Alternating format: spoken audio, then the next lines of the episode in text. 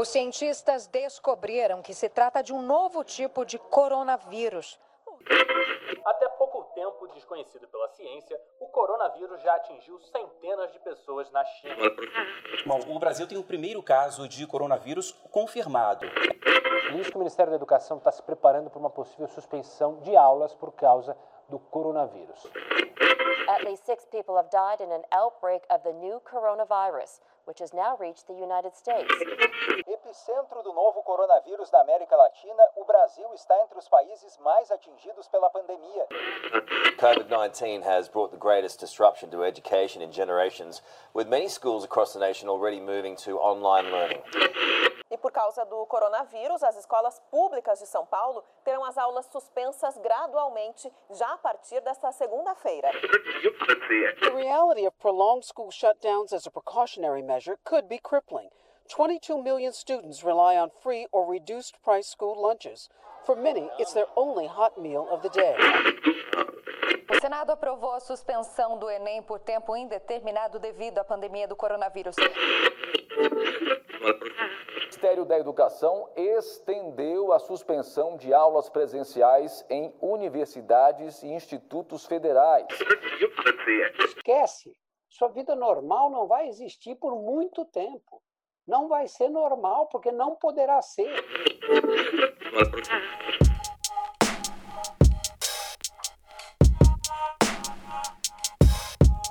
Hello, guys! Oi, gente! Bem-vindos ao Teaching in Critical Times, ou em bom português, Ensino em Tempos Críticos. Esse é um podcast pensado para você, professor, profissional ou mesmo entusiasta da área de educação e que conta com o apoio da Associação Alumni USBEA, que é o United States Brazil Exchange Alumni, e da Embaixada e Consulados dos Estados Unidos no Brasil. Bem, é, nós estamos vivendo tempos críticos. Com a pandemia do Covid-19, pode-se dizer que a vida mudou. No campo educacional, eu acho que não foi diferente também. As escolas e as universidades, elas suspenderam atividades presenciais de forma a preservar a saúde dos seus profissionais e dos seus alunos. E algumas até mesmo tentam oferecer é, atividades e aulas de forma remota. É, e a gente sabe que as escolhas nem sempre têm sido muito coerentes e tudo também está acontecendo de uma forma muito repentina. E o professor, no meio desse processo, precisou se adaptar. É, eu, por exemplo, né, eu lembro de estar preparando as minhas aulas num dia sem ter uma ideia clara, assim, da dimensão de tudo isso, e no dia seguinte eu estava trabalhando de casa, nesse home office, né, que agora virou um termo, assim, da moda. E, embora seja um privilégio ter a possibilidade de trabalhar em casa, evitando, assim, possíveis exposições ao vírus, Uh, eu acho que esse home office ele também traz muitos desafios, né? Uma coisa é certa, ninguém sabe muito bem o que está fazendo.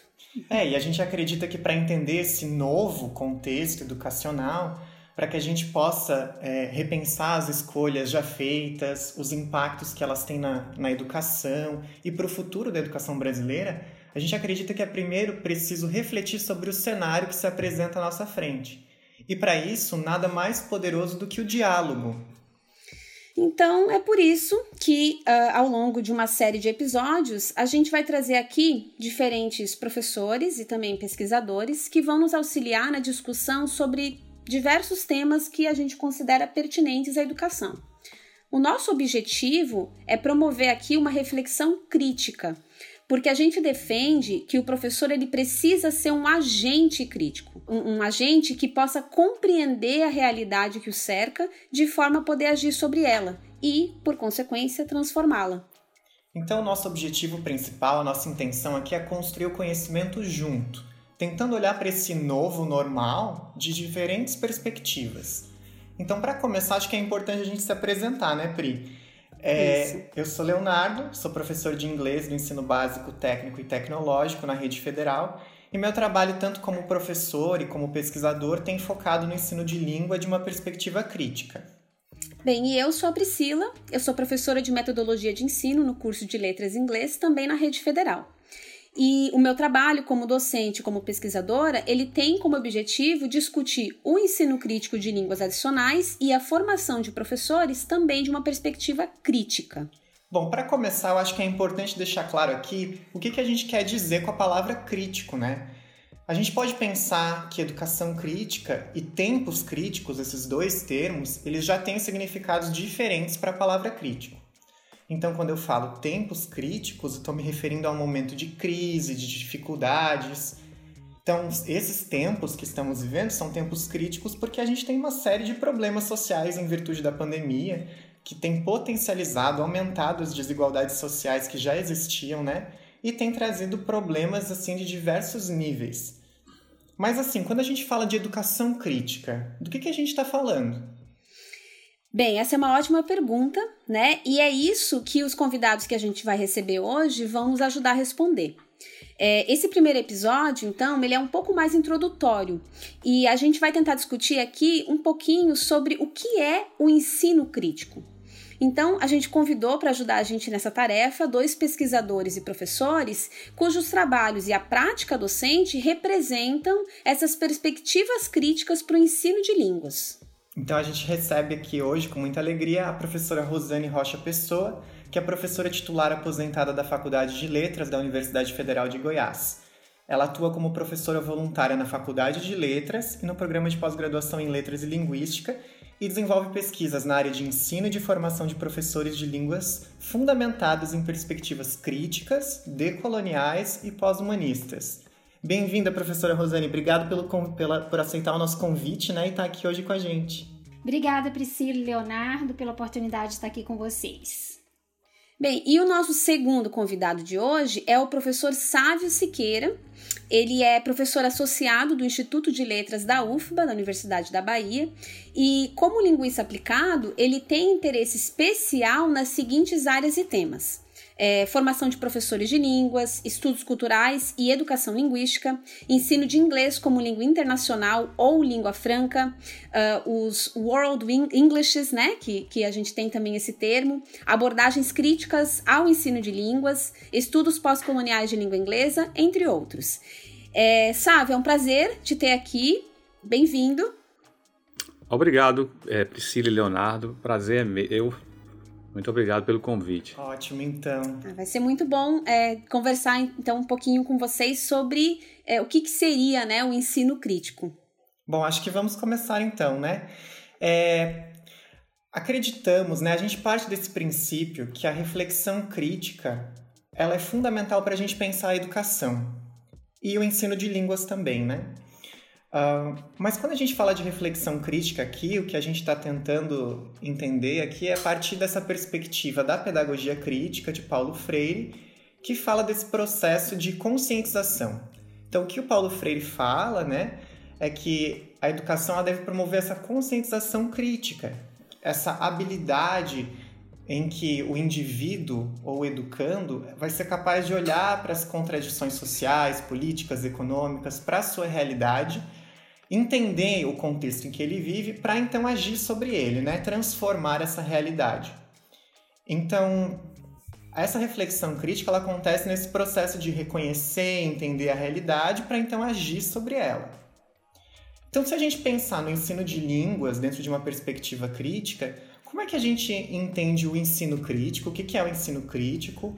E como vocês entendem o ensino crítico de línguas nos tempos atuais, né?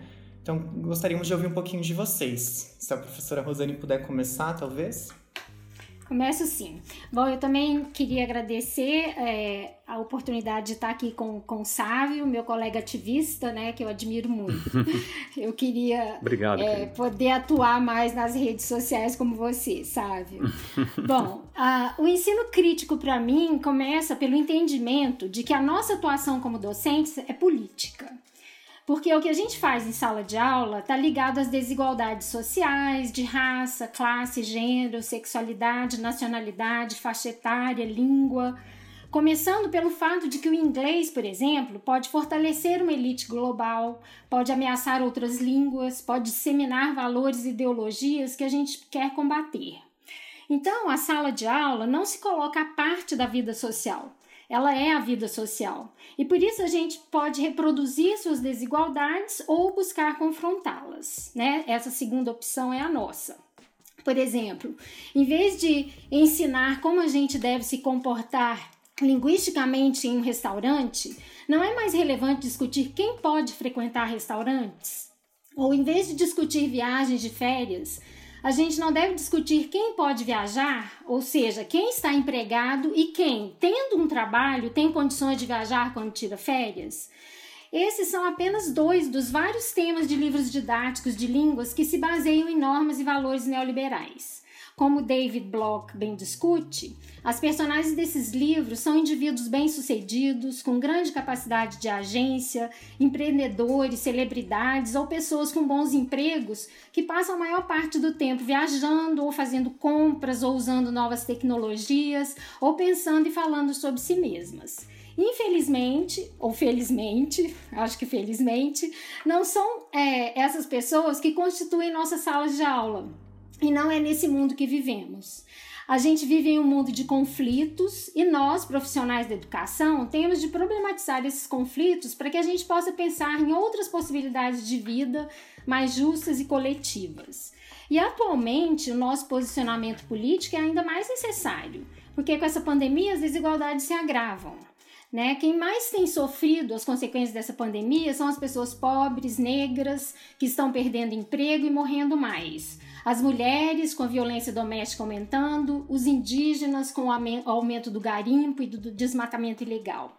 Enfim, agora mais do que nunca, precisamos falar das desigualdades em sala de aula se queremos, como é, diz Luiz Paulo da Moita Lopes, construir a vida social em outras bases, mesmo não tendo garantias, né, como enfatiza Alice Lopes mas acreditando que estamos atuando por um mundo mais solidário.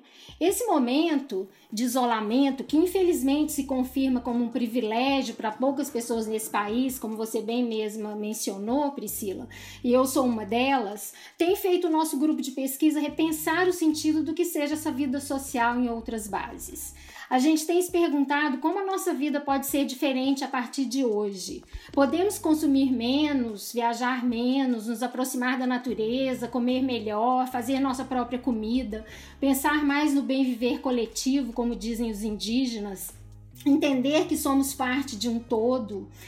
Essas reflexões, elas nos levam a problematizar mais seriamente o neoliberalismo na nossa vida, assim como temos feito com o linguicismo, o racismo, a LGBTfobia, as desigualdades de gênero.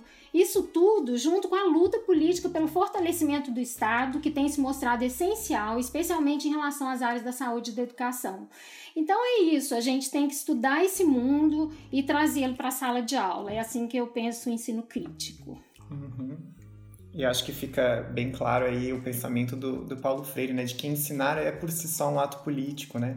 E a sala de aula, como estando diretamente... Na verdade, ela não é... Não está nem associada com a realidade, ela é parte da realidade, né? É. E como é que você vê tudo isso, Sávio?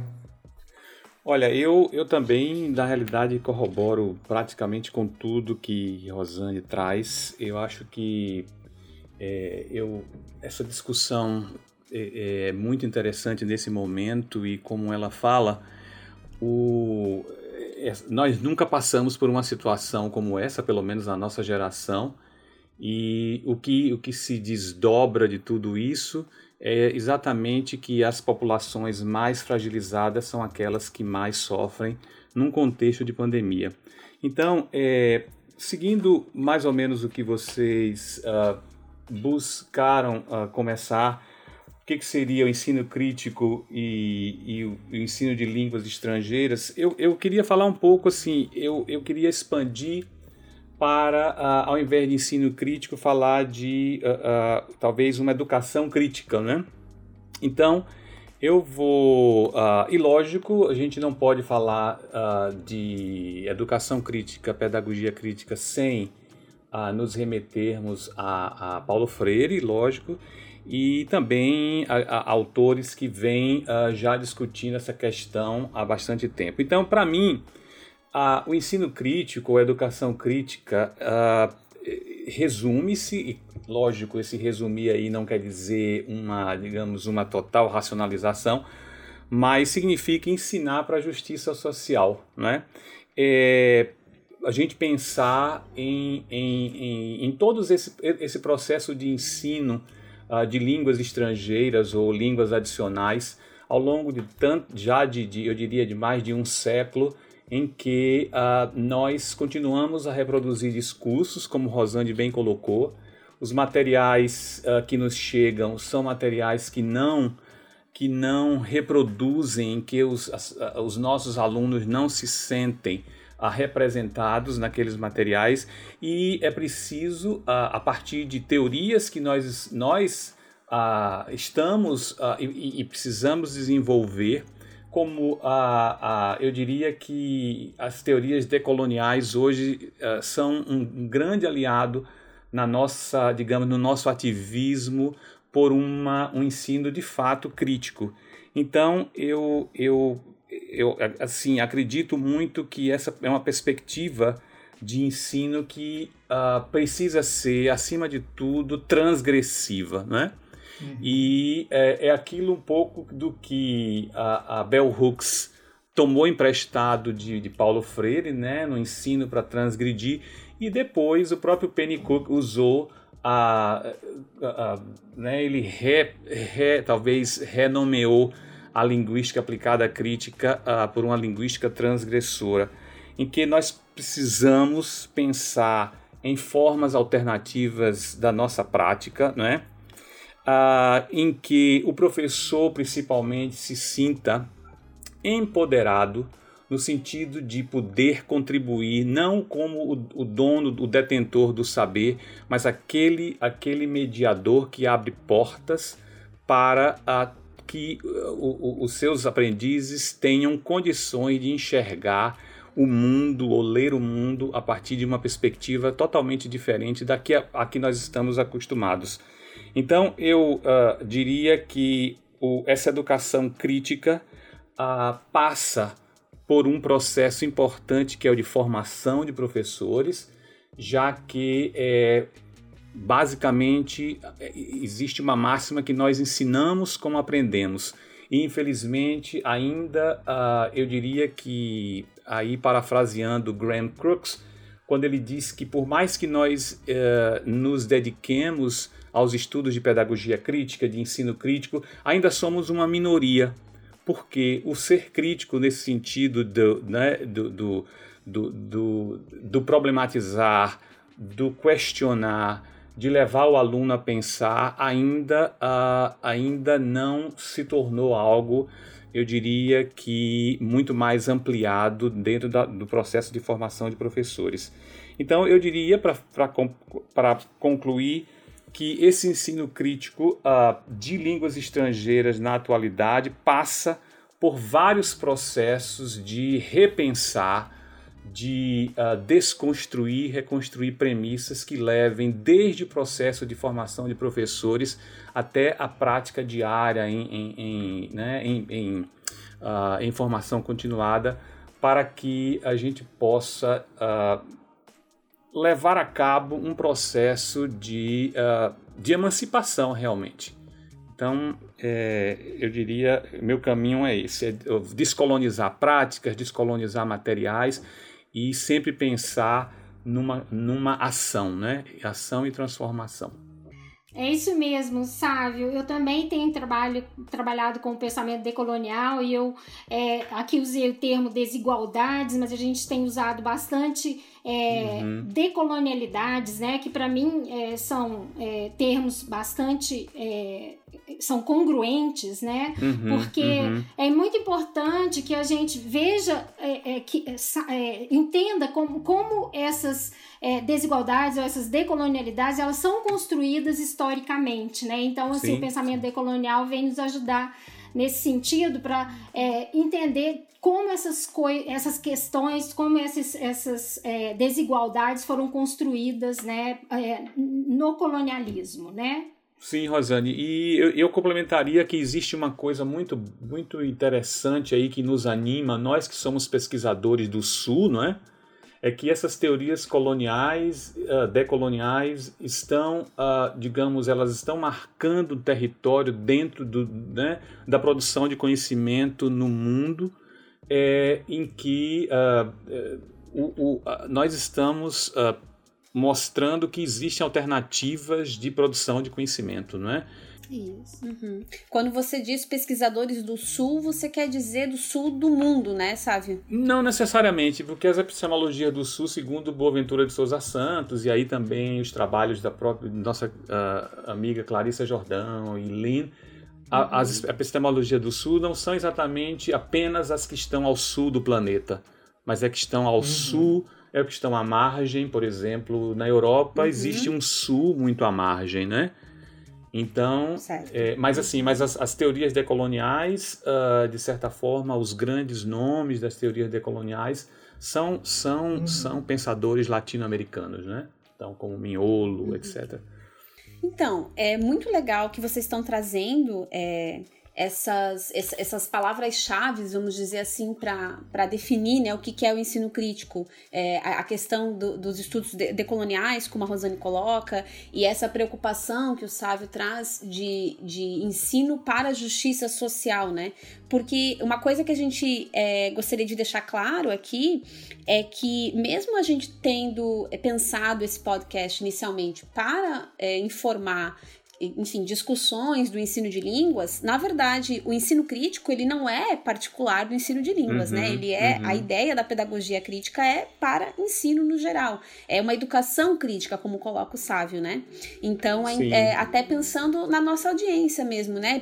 Professores de diferentes áreas que, na verdade, vão emprestar esses, esses, essas reflexões, essa teoria, uhum. enfim, e, e trazer para sua sala de aula, né? E eu acho que uma das grandes dificuldades dificuldades é exatamente essa. É quando a gente pensa assim, ok, eu acho que eu consigo compreender o que é o ensino crítico na teoria, eu acho que eu consigo uhum. entender do que vocês estão falando, mas como é que eu coloco isso em prática no meu dia a dia, uhum. né, na escola, ou enfim, na sala de aula da universidade, uhum. mas a hora que eu preciso ensinar, é, o que, que eu faço, né? Então eu queria ouvir um pouquinho de vocês e de repente para variar a gente pode começar com o Sávio, uhum. depois a gente vai para Rosane para fazer sempre uma, uma, uma variação, né? Uhum. É como que na prática pedagógica no dia a dia de vocês vocês buscam exercer e também promover a criticidade? É, sim, você tem toda a razão, é, Priscila. Na realidade, é, os, eu, eu não gosto da palavra aplicação, a gente já sabe por quê, mas, por exemplo, esse diálogo entre pedagogia crítica e ensino, aprendizagem, educação linguística é um diálogo muito recente. Uh, se a gente for uh, talvez revisitar aí os arquivos de teses de mestrado e, e, dissertações de mestrado, vocês vão perceber que há ainda muito pouca coisa. Uh, por quê? Porque o professor de línguas sempre foi um marginal, no sentido de eh, sempre se exigiu muito pouco dele. Então, uh, o que se exigia do professor de línguas é que ele soube. O bom professor de línguas aí, assim, no universo, no, digamos, no, no, inconsciente coletivo, é aquele professor que enche o quadro de regras gramaticais, aquele professor entertainer, né? Aquele que consegue uh, manter os seus alunos assim ativos a aula inteira e que, como Rosane falou no início aí, segue aquele protocolo dos programas de livros que são uh, de temas que são pouco relevantes para os nossos alunos. Então, uh, na minha prática, eu uh, trabalhei mais de 30 anos dando aula de, de, aula de língua inglesa e mesmo na universidade trabalhando como formador e pesquisador, eu continuo na sala de aula dando aula de língua. Né? Nunca me afastei da aula de língua. Mas é lógico que a gente sofre bastante porque assim ainda ah, precisamos de certa forma desconstruir muita coisa porque ah, aquilo que eu falei ainda ah, você constrói de um lado ou você por exemplo você discute questões de um lado e você tem um colega ali adiante que não acredita em nada disso e aí o aluno fica no meio de um certo uh, conflito, né? Por que, que por exemplo, uh, o professor tal uh, enfatiza o modelo do falante nativo e que é esse que tem que ser seguido e vem o professor tal e desconstrói tudo isso. Então o aluno fica, a gente também tem que fazer uma crítica aí aos nossos próprios colegas formadores e nosso processo de formação em que nós não dialogamos como deveríamos. Então eu diria que na minha experiência, muito mais agora como formador de, de, de, professores, né, como educador, e menos como professor de língua. Como é que eu uh, procuro trabalhar com pedagogia crítica? Uh, bem, uh, em primeiro lugar, dando a, ao meu aluno aquela noção absoluta de que eu não sou o dono da verdade e eu não quero ser aquele que sabe tudo, muito pelo contrário. Como seguindo aí um pouco o pensamento freudiano, eu sempre me vejo como um mediador. Não sou um, uma figura neutra e nunca seria, porque não existe neutralidade mas alguém que caminha e que tenta orientar e também como um próprio aprendiz, porque é um dos princípios da pedagogia crítica e que o professor participe, né, como um aprendiz de, junto com os aprendizes. Por mais distante, até ingênuo que isso pareça, então eu tento levar a minha prática de forma a levar o meu aluno a pensar e que ele, ele à medida que ele vai se formando, ele vai adquirindo, lógico, a, a competência linguística né, da língua que vai ensinar, mas acima de tudo, o meu interesse é que a gente tenha condições de construir juntos uma posição ou um profissional que se veja como um educador linguístico, alguém que seja capaz de entrar numa sala de aula e, e, e ter, ter total segurança de desconstruir, por exemplo, práticas, uh, premissas que estão aí uh, e são praticamente intocáveis, né? materiais que, que, que, ou temas que não sejam relevantes para o seu, para o seu, uh, né? o seu contexto e alguém que entenda que língua é poder e à medida que você vai, que as pessoas vão adquirindo aquele, digamos, aquele bem cultural, eles estão sendo empoderados, eles estão sendo emancipados e não apenas uh, recebendo ou angariando novos conhecimentos para fins utilitários. Então, de uma forma geral, é, é, é, a gente pensando, eu acho que, que, que para concluir, é, no momento em que nós nos enxergamos e levamos os nossos, os nossos alunos a enxergarem que ensinar língua é um papel eminentemente político, é, a gente já está fazendo pedagogia crítica, né? Então, é, eu acho que, que isso resume mais ou menos como é que eu consigo levar, por exemplo, mostrar na prática para os meus alunos, desde questões mais amplas, mais filosóficas, a questões mais práticas, voltadas para materiais, planejamento de aula, etc. Né? Isso dentro de uma perspectiva crítica, porque eu também acredito que, que pedagogia uhum. crítica não é um pacote de. Eh, né, não é um pacotinho que você leva lá um método. Para mim. Não é receita. Eu, não é né? é receita, né? Ou um método que vai substituir outro. Eu gosto muito de um autor que diz assim: você, você não. Você, é, você tem que fazer pedagogia crítica, você vive. É, ele, ele usa, inclusive, ele diz assim: o, o, a pedagogia crítica é a way of life. É, um, é, uma forma de vida, né? É, eu concordo com você e o Pênico diz, diz também que é uma forma de ser, de pensar e de viver, né? O ensino crítico.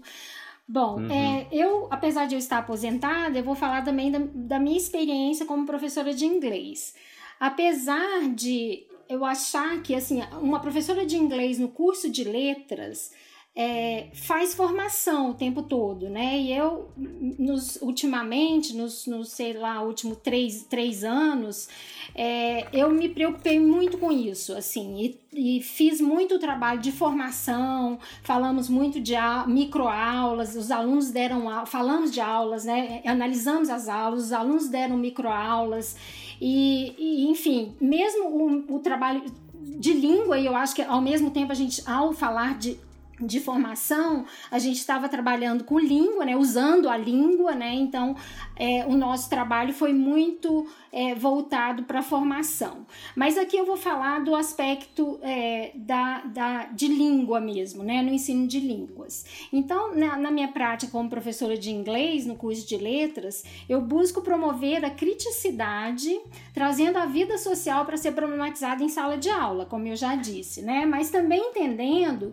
como é que a gente contribui para reproduzir essas desigualdades, seja por meio do que a gente fala ou do que a gente faz. Por exemplo, exemplo, a gente discute que o Brasil é um país racista, lê textos de pessoas negras como Bell Hooks, Aparecida de Jesus Ferreira e Carolina Maria de Jesus, mas também discute quais são nossas práticas racistas, tanto sociais quanto linguísticas. Discutimos, por exemplo, o preconceito linguístico e o mito do nativo, mas também falamos sobre como a gente exerce esse preconceito e reforça esse mito. Mas apesar de eu saber a importância de focalizar esses e outros temas que eu mencionei anteriormente, já faz anos que eu não começo um curso de graduação ou de formação continuada com um programa pronto, né? Assim como ressaltou o Sávio. Eu busco construir o programa com a turma à medida que temas de interesse vão surgindo. No ano passado, por exemplo, em uma disciplina de prática oral 2 de inglês, como parte de uma atividade inicial sobre as identidades, eu pedi que eles fizessem memes pessoais, o que gerou outras atividades não planejadas sobre memes. E nessas atividades eu aprendi muito mais do que, do que as alunas e os alunos, porque eu sei muito pouco sobre memes. E a última atividade desse tema foi a produção de memes críticos, depois de uma oficina que eu ministrei sobre ensino de línguas.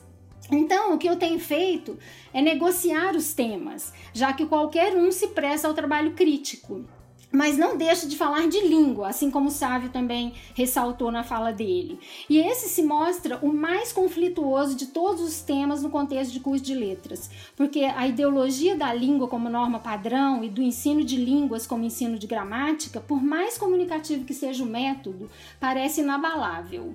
Mas eu não deixo de insistir que os repertórios linguísticos que a gente negocia todos os dias são fundamentais para a construção das nossas subjetividades da vida social. E esses repertórios, eles não têm nada a ver com a norma padrão ou com a correção linguística. Por isso, o que eu tento fazer em sala de aula, pensando com o Canagaraja, é desenvolver estratégias pragmáticas para negociar as diferenças. É esse, esse, essa tem sido a minha prática. Uhum.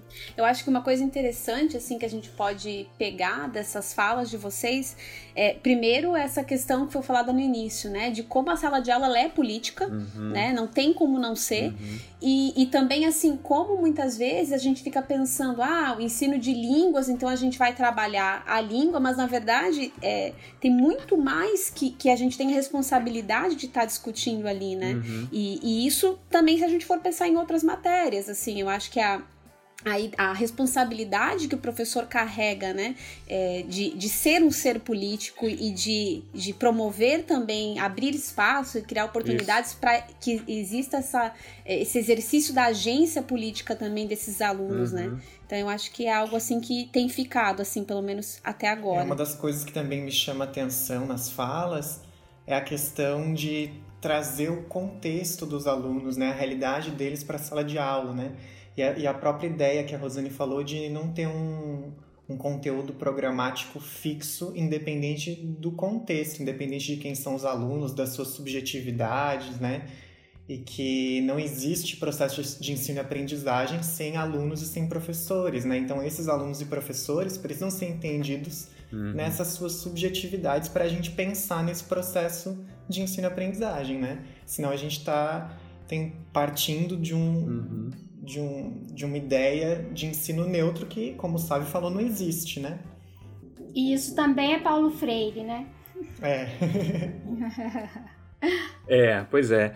E é por isso que é, você vê como, como os, os professores uh, são inseguros em até, por exemplo, acessar criticamente materiais pré-existentes porque eles estão tão, tão impregnados com essa prática de, por exemplo, da autoridade. Olha, quem escreveu o livro sabia o que estava fazendo, mas é como Rosane fala, o tempo todo nada naquele livro ali é neutro. Tudo que está ali foi ideologicamente pensado e ideologicamente orientado.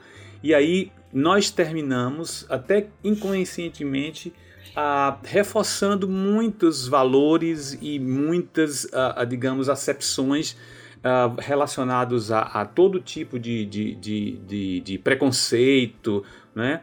E é por isso que eu sempre digo, o professor de línguas, principalmente o professor de língua inglesa, não se sente um educador.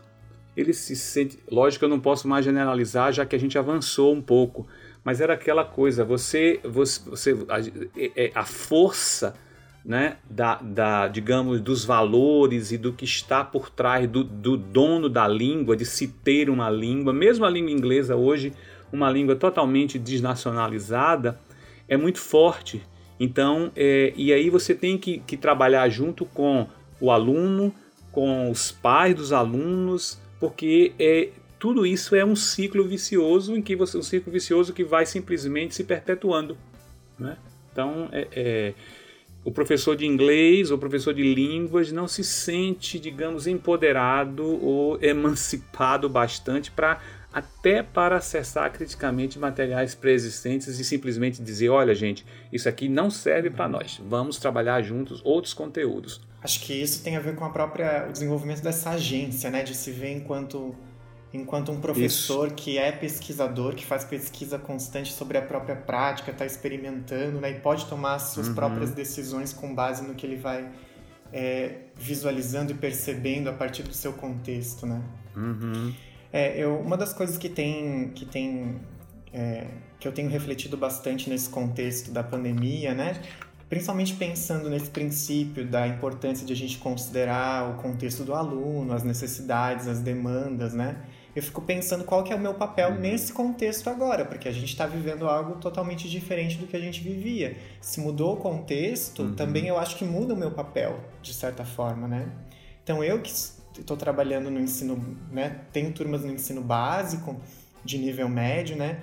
Tenho pensado assim, qual que é meu papel enquanto professor crítico, ou enquanto professor crítico que tento ser, né? Porque acho que também essa é uma é um esforço constante, né? Ninguém é, é crítico por completo, né? A gente está sempre no processo, trabalhando a criticidade. E aí eu fico pensando qual que é a função da escola nesse contexto e qual que é o meu papel enquanto educador. Então eu queria ouvir um pouquinho de vocês, como é que vocês veem essa questão? O que, que vocês acham que é o papel da escola, qual que é a função social da escola frente ao contexto da pandemia? Bom, para responder essa pergunta, eu vou trazer a Constituição de 1988. Eu acho importante falar dela nesse momento. Na Constituição, são três as funções da educação. E eu acho que elas, assim, elas valem para esse momento também e por isso eu vou discutir um pouquinho sobre elas. Então, o pleno desenvolvimento da pessoa, embora eu não é, eu não concordo com esse termo, termo pleno, né? não sei o que, o que isso significa. Uh, seu preparo para o exercício da cidadania e a sua qualificação para o trabalho. Eu prefiro usar os termos que eu li em Gert Biesta, né, que são subjetivação, socialização e qualificação. Eu acho assim, quanto à subjetivação, é muito importante que nossas alunas e alunos se tornem sujeitos de ação e responsabilidade. E para isso, no meu contexto de formação acadêmica, que é o curso de letras, eu faço um trabalho muito focado em identidades, né?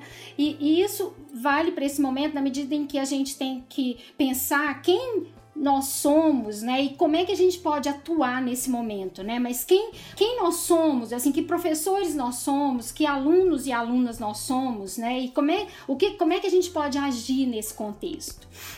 Quanto à socialização, que para o besta se relaciona ao conhecimento das tradições e formas de ser e saber, tais como as tradições culturais, profissionais, políticas e religiosas, eu busco entender com os alunos e as alunas como essas tradições estão internalizadas e são vistas como normais, mesmo quando reproduzem estruturas, divisões e desigualdades sociais existentes.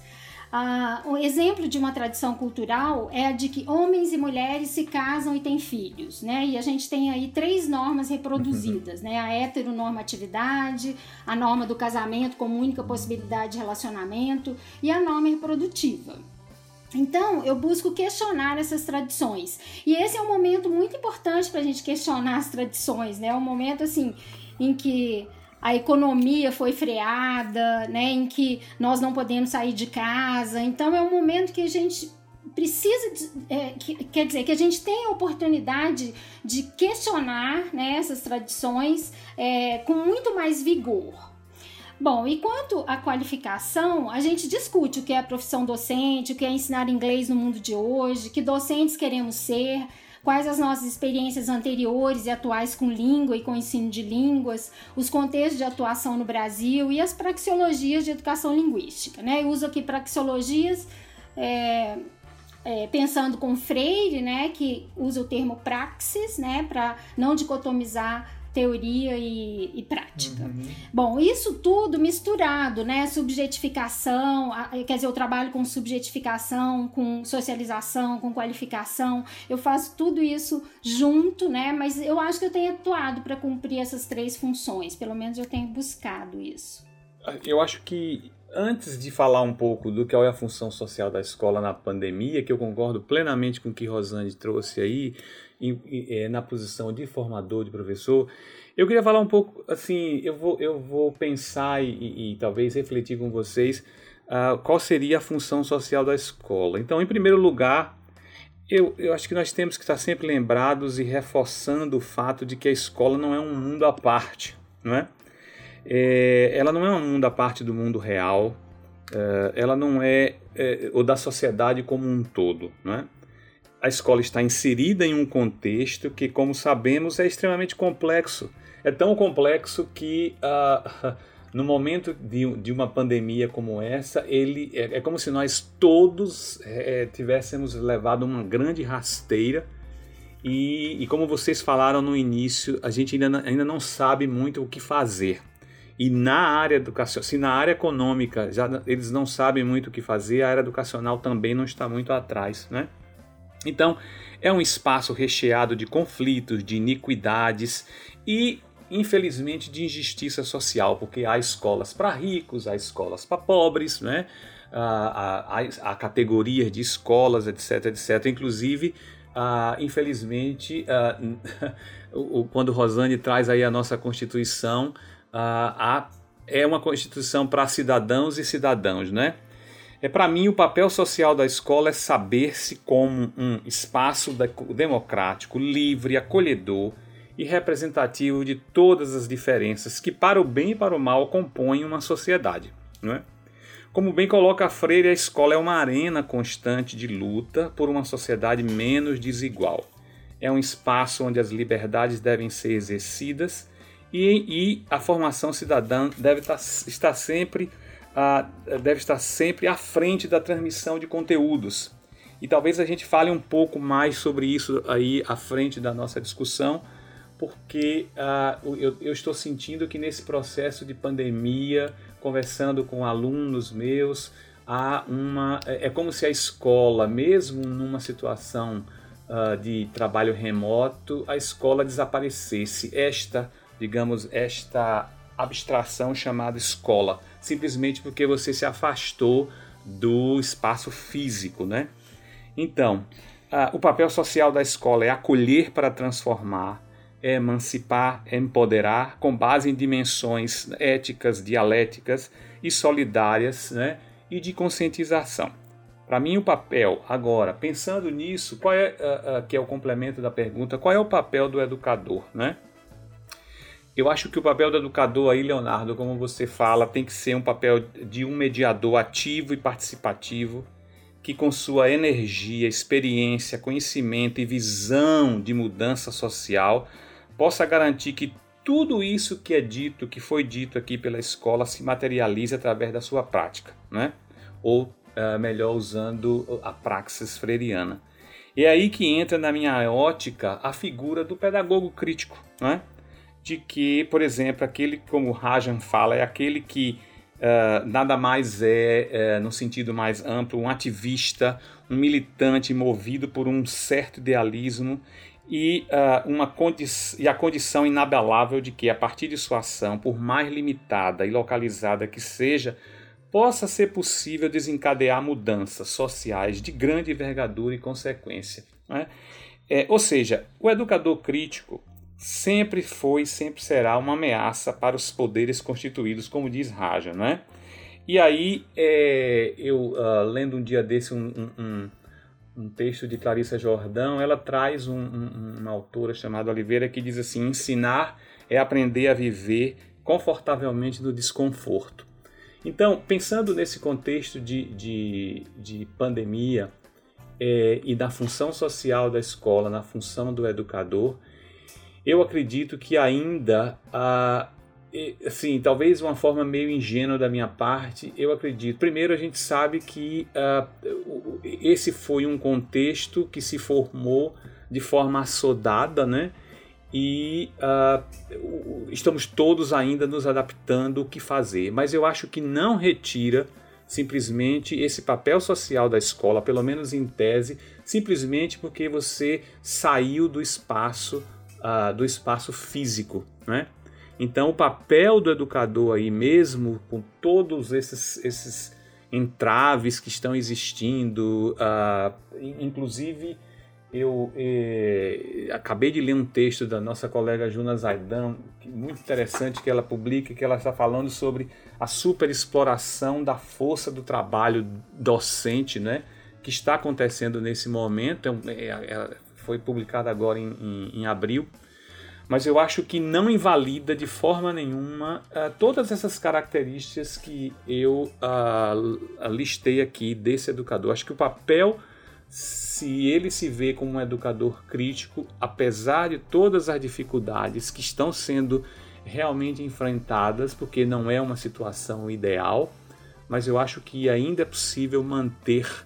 Uh, aliás, há outras coisas a serem feitas que a gente pode discutir mais na frente, uh, que uh, podem, de certa forma, consolidar este papel. Ele não, não pode deixar em simplesmente uh, se transformar apenas num, num, ou trazendo o termo da educação bancária, só que feita remotamente, né? Então, é, é, eu acho que o, o, o, o, papel do educador é tentar ser fiel às suas crenças, as suas, aos seus valores, uh, já, né, independentemente do, de, desse momento, que é um momento muito crítico. Então, é, é, é, é um momento de crise, né? É, é por aí. É, eu acho que tem muito a ver, né, sabe, com essa essa responsabilidade que tem sido jogada nos professores, né?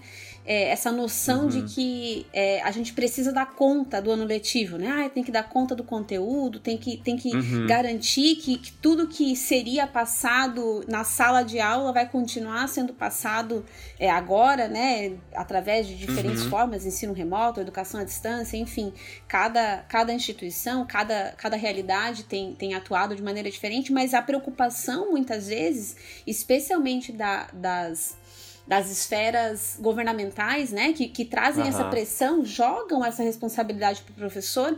E aí, muitas vezes, o que se perde é isso que a Rosane e você colocam, que é essa coisa da relação humana, né? Do, do que a gente está uhum. realmente ali construindo, que vai muito além do conteúdo. E o conteúdo não é que ele fica de fora, é que, na verdade, ele é, ele, ele é trazido para a realidade, ele, ele ganha significado, né? Ele não é conteúdo por uhum. si só, né? Então, é, eu penso assim que, que segue muito assim essa, é, essa problematização dessa da, da, educação bancária, como tu coloca, né? A gente acaba transferindo uhum. para a ferramenta que é a internet, enfim, o, a plataforma uhum, que está sendo usada, a gente transfere para a ferramenta a responsabilidade do ensino, né? Quando na verdade é muito mais do que isso, né? Pois é, aí ficaria uma coisa muito estranha, por exemplo, alguém que tem um perfil, por exemplo, de Leonardo Uh, é claro que com as limitações do próprio ambiente, uh, se transformar num educador bancário, né? apenas simplesmente porque ele tem que cumprir um conteúdo. Então eu não acredito nisso. Uhum. Eu acho que mesmo com, com limitações, né? É, como o Rajan fala, mesmo sendo, uh, digamos, que o escopo do o alcance da sua prática é, possa parecer pequeno, mas eu não acredito que um educador crítico passe a ser um, um, um, um educador ou um, um, seguidor de educação bancária porque precisa cumprir conteúdo, etc, etc. Mesmo com todas essas dificuldades. É, até né? porque se a gente entende que, que os, o fazer crítico é um, um modo de viver, né? Ele, não, ele vai uhum, estar presente uhum. em todos os momentos, né?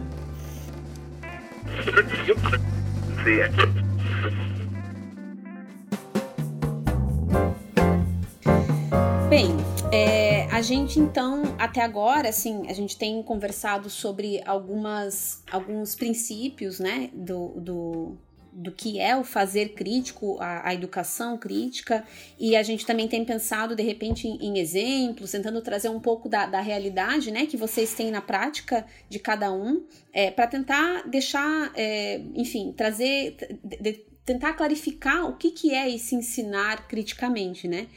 É, mas assim, se a gente for uhum. pensar é, que esse, essas escolhas é, da pedagogia crítica, esses princípios epistemológicos da pedagogia crítica, elas não apenas vão é, enfim, trazer, trazer é, informa, informar a realidade que a gente está vivendo agora, mas elas também é, podem informar o contexto pós-crise, né? A gente vai. É, é, a, aquilo que a gente está vivenciando agora, tem muita gente assim que está discutindo, né? A gente não vai voltar a um normal, né? A gente, na verdade, uhum. vai ressignificar esse normal, né? O normal está se transformando mesmo.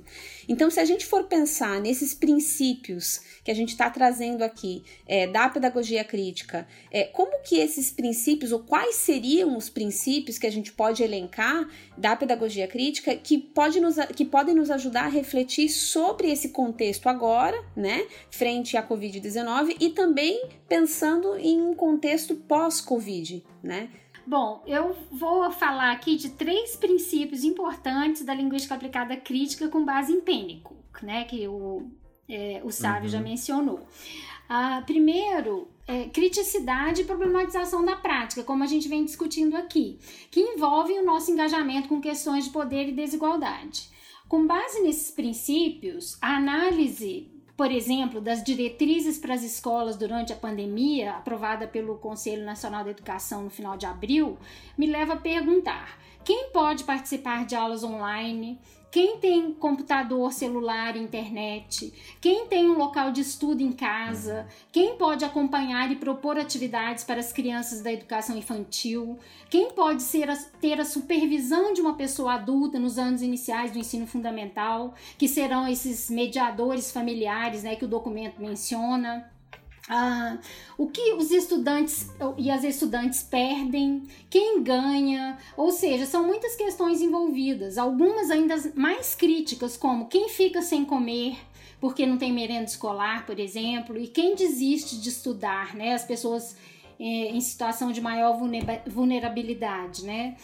E outro princípio que pode nos ajudar a refletir é o de futuros mais satisfatórios, que esperamos como resultado do nosso trabalho crítico, que normalmente esperamos e agora eu acho que é muito mais importante. A gente não sabe se haverá um contexto pós-Covid-19, eu sonho com isso, mas se não, pois se fala em novas pandemias, a gente tem de começar a pensar seriamente na educação que queremos e pela qual vamos lutar.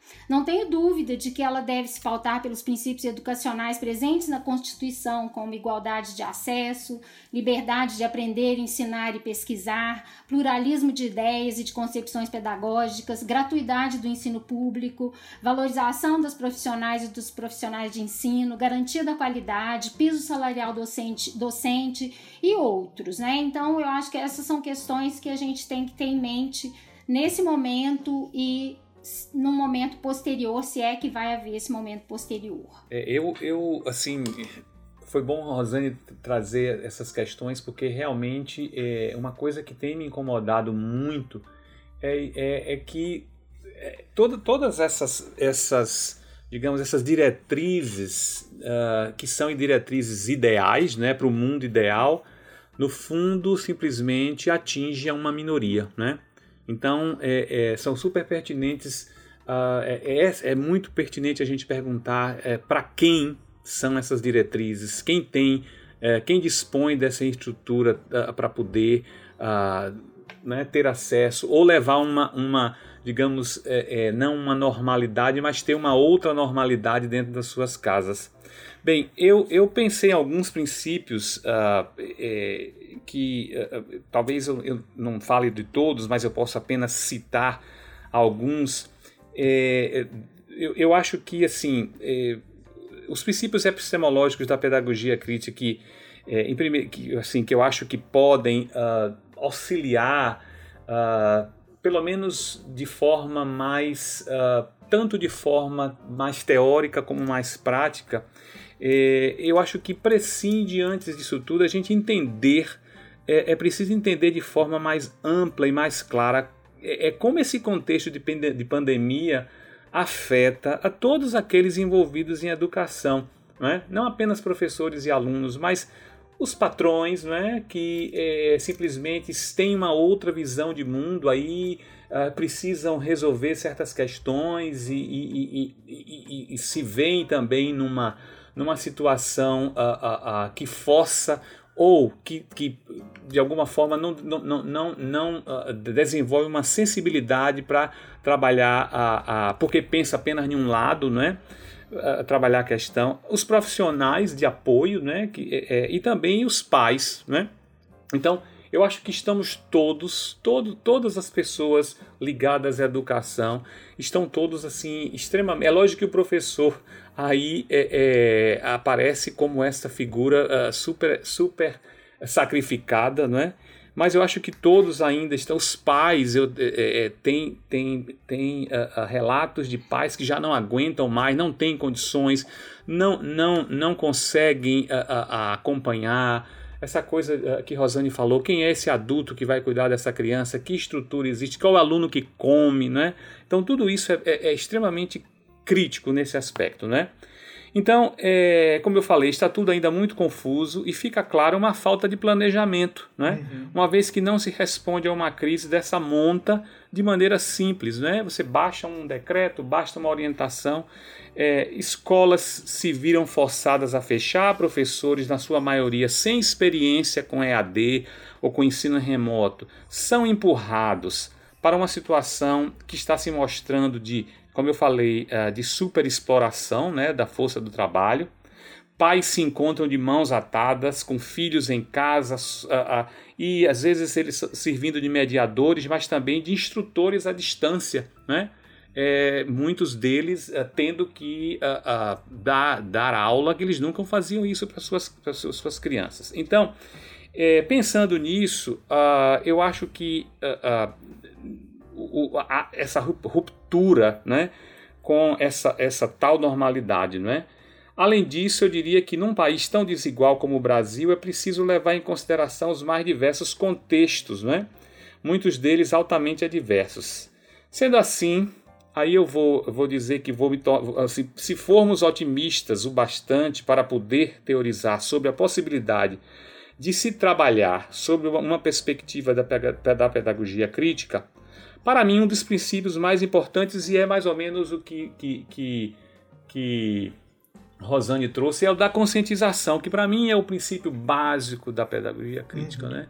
É, ter consciência de todo esse contexto, de todas essas necessidades. E, e como é que a gente vai, uh, uh, com tantos contextos adversos e tão específicos, como é que nós podemos, ou como é que os professores. Uh, é aí que, que, que, que talvez a gente teria que ter uma organização, um planejamento escola a escola, para poder, é, é, é, é, de certa forma, auxiliar esses professores, mesmo à distância, a tomar uma consciência de que uh, uh, essas, se as dificuldades já existiam na, na escola física, imagine nessa, nessa escola virtual. Uhum. Então, a conscientização para mim é, um, é, um, é, do que está acontecendo no mundo, né? E que nos traz essa nova realidade e como agir sobre ela, né? É, eu também aqui pensei uh, em situações mais práticas que pudessem auxiliar, tanto para agora como para o futuro, a gente pensar em, em, questões relacionadas com problematizações, né? resoluções de conflitos, a pensar a, naquela ideia de que os alunos e os professores possam construir, já falamos um pouco sobre isso, os, os, ou, ou, ou reacessar os materiais e que eles possam construir, digamos, um programa que, uh, não, se não substituir o que está sendo aí digamos, desculpe o termo, enfiado goela abaixo porque tem que dar, mas alguma coisa que eles pudessem negociar juntos, né? É, o, o, eu até pensei assim, puxa, é, por que não, uh, digamos, uh, se fazer uma uma análise de, de, necessidades, o que, que o aluno precisa nesse momento. Uhum. É, também, como Rosane falou uh, lá na frente, ao invés de a gente estar dando uma aula de inglês, sobre viagem a não sei aonde. Vamos falar da, das, das, questões relacionadas à pandemia, lógico, de certa forma, pensando na maturidade dos alunos, etc. Né? Então, assim, uh, havia, a gente pode trabalhar uh, muitos uh, outros, digamos, princípios da pedagogia crítica que podem servir uh, ser uma boa base para esse momento e também pós-pandemia, né? Mas, acima de tudo, conscientização, problematização, resolução de conflitos, uh, negociação de programa, Uh, essa construção uh, juntas, esse diálogo, para mim, eu acho que são princípios que podem ajudar bastante, mesmo numa situação bastante adversa. É, eu acho, inclusive, sabe, me, me remete muito também a, a, ao conceito de diálogo crítico, né, que o Freire traz, sim, assim, sim, de como sim. o próprio ouvir ao aluno, né, é, a, abrir Uhum. espaço para que, que o aluno possa, possa falar sobre a sua realidade nesse momento é muito importante, né, porque eu fico pensando, Uhum. assim, muito, é, às vezes a gente tem o professor, enfim, ele tem essa preocupação de garantir que ele está fazendo a parte dele, quando na verdade é, é, as, as condições são tão plurais, né? No momento atual, cada aluno vai estar vivenciando uma experiência única, né?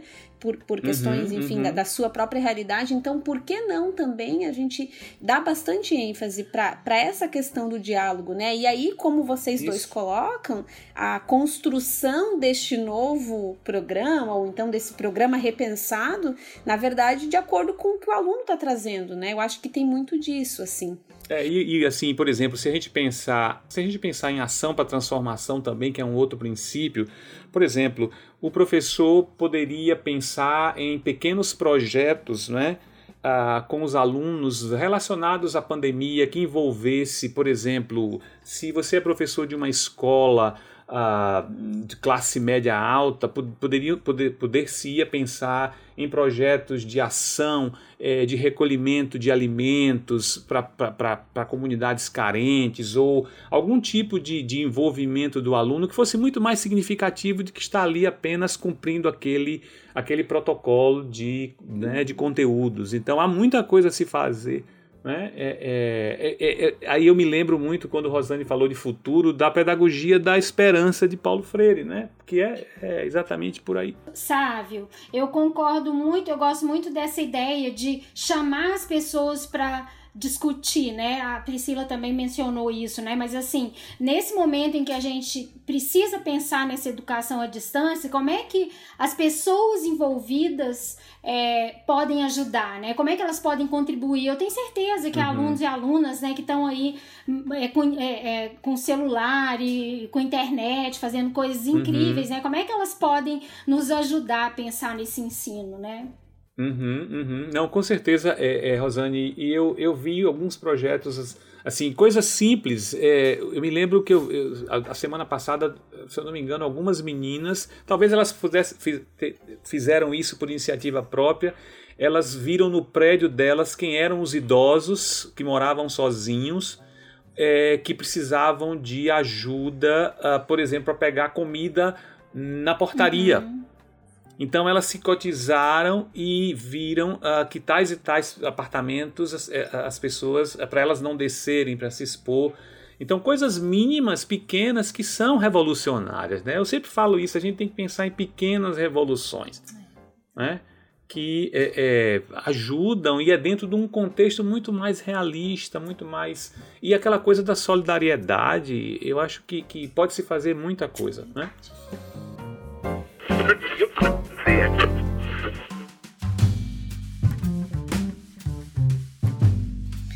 Bom, a gente já está chegando no final do nosso programa e eu acho que a gente né, fica com a ideia de que não existe receita, mas que o ensino crítico ele pode, é, a gente acredita pelo menos que ele pode e deve informar né, o contexto que a gente está tá vivenciando nesse momento. Então eu queria pedir para vocês se vocês podiam deixar um recado, enfim, o que, que vocês gostariam de falar diretamente para o professor que nos ouve, professor de línguas, mas também né, o professor, enfim, qualquer professor que esteja nos ouvindo, é, como que o ensino crítico ou a pedagogia crítica pode ajudá-los nesse momento de crise e também na sua prática como um todo, né?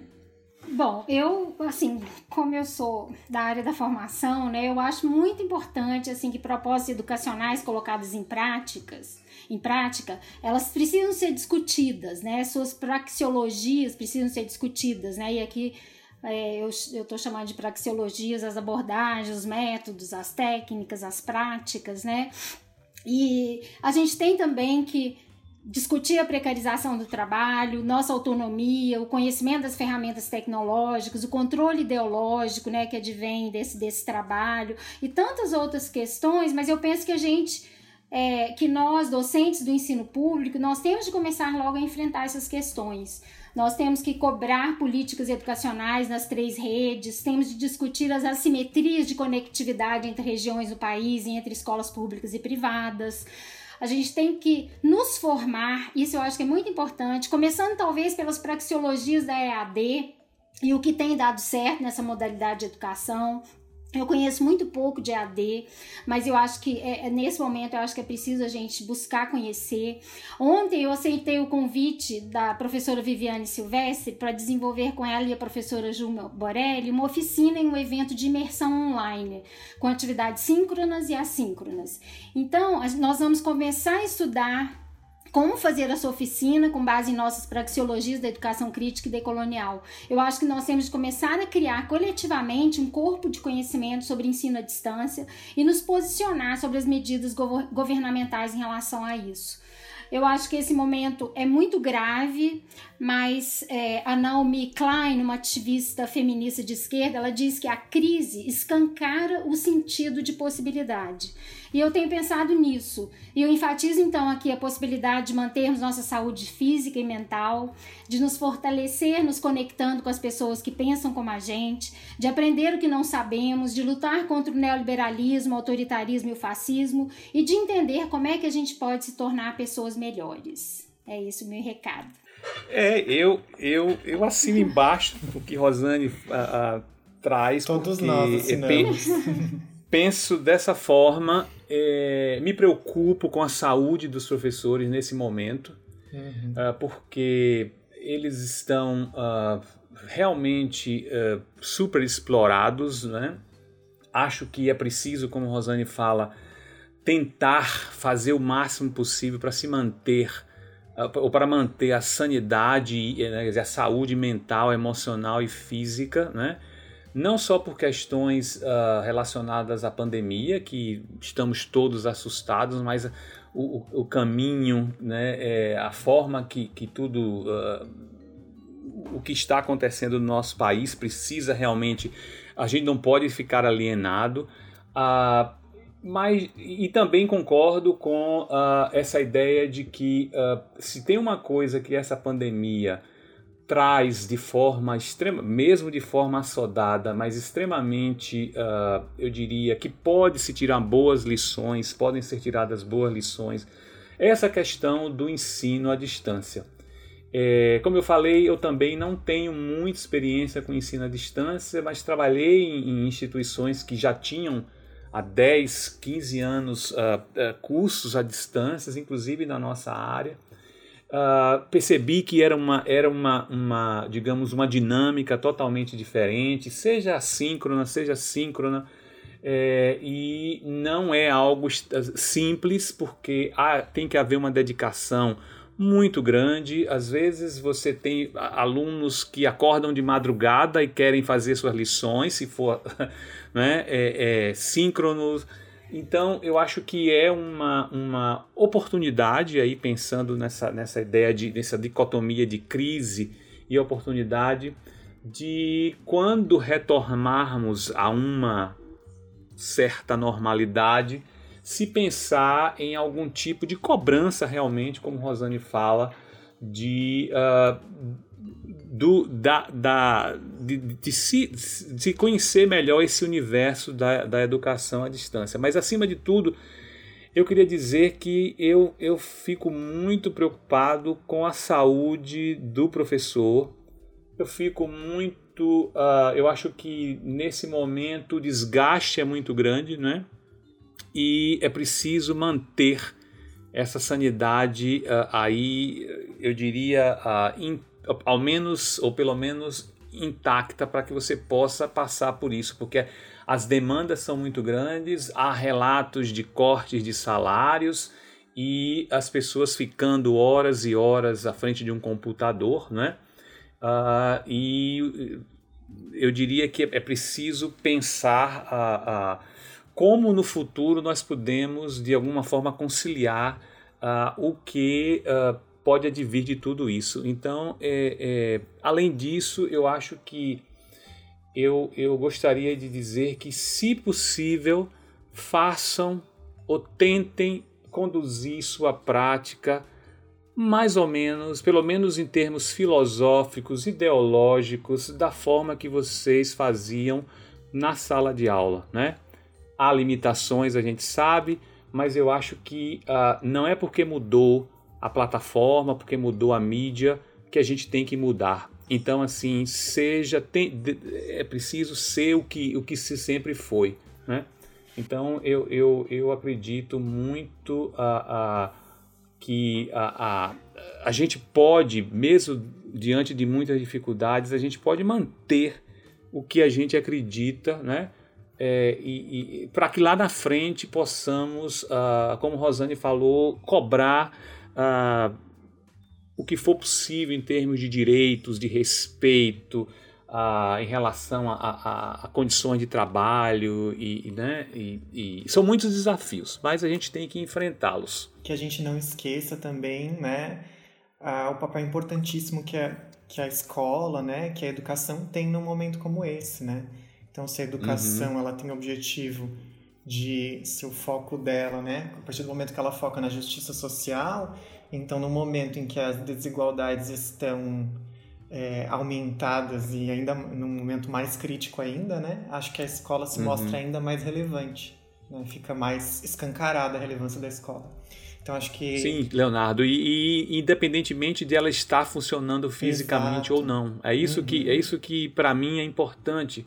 Você não, você, mesmo você trabalhando em casa com todas as adversidades, a escola tem que ser o que ela, o que pelo menos em tese ela, ela é, né? Uhum. Então é, eu acho que são inúmeros desafios, né? A gente não não tá aqui tentando trazer respostas ou receitas, na verdade a proposta é realmente dialogar e tentar entender, né? Como a gente colocou lá no início, a gente não sabe muito uhum. bem, a gente classe é, docente, é, representantes, enfim, né, como parte também da educação brasileira, a gente não sabe muito bem o que está acontecendo, o que, que a gente está fazendo, mas eu acho que o que fica é essa intenção, né, de, de enfim, através do diálogo, buscar tentar compreender essa realidade para daí sim a gente poder atuar sobre ela, né? Uhum. Então eu queria agradecer muitíssimo a presença é, e a participação da Rosane e do Sávio.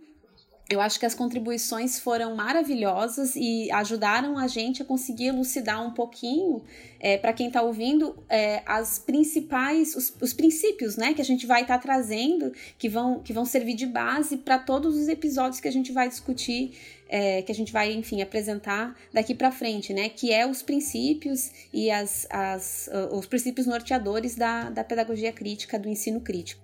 Então, muito obrigada.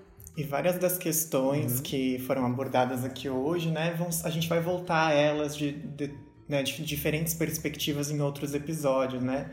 Então acompanhem e o que a gente está propondo aqui é um espaço de reflexão crítica e de discussão crítica. E a gente também quer se aproximar um pouco de quem está nos ouvindo, né? Então pensando nisso, a gente é, pede para que vocês escrevam para a gente com as suas sugestões, seus comentários, suas dúvidas, falem do, dos seus contextos, né? Relatem as suas experiências. É, criamos um e-mail para isso. Vou passar o endereço, é contato.ensinocritico.gmail.com Repetindo, então, contato.ensinocritico.gmail.com e convidamos vocês a nos acompanharem aí nos próximos episódios, tentando refletir sobre esse contexto, sobre educação de uma perspectiva crítica. Obrigado, Sávio, obrigado, Rosane. Foi um prazer tê-los aqui hoje. E... Obrigado vocês. Adorei uh, conversar com vocês. Eu também gostei muito e mais que nunca é preciso que sejamos críticos. Um abraço. Uhum. Um abraço, gente. Muito obrigada. Um abraço até a, próxima. a todos. Fiquem bem e até mais.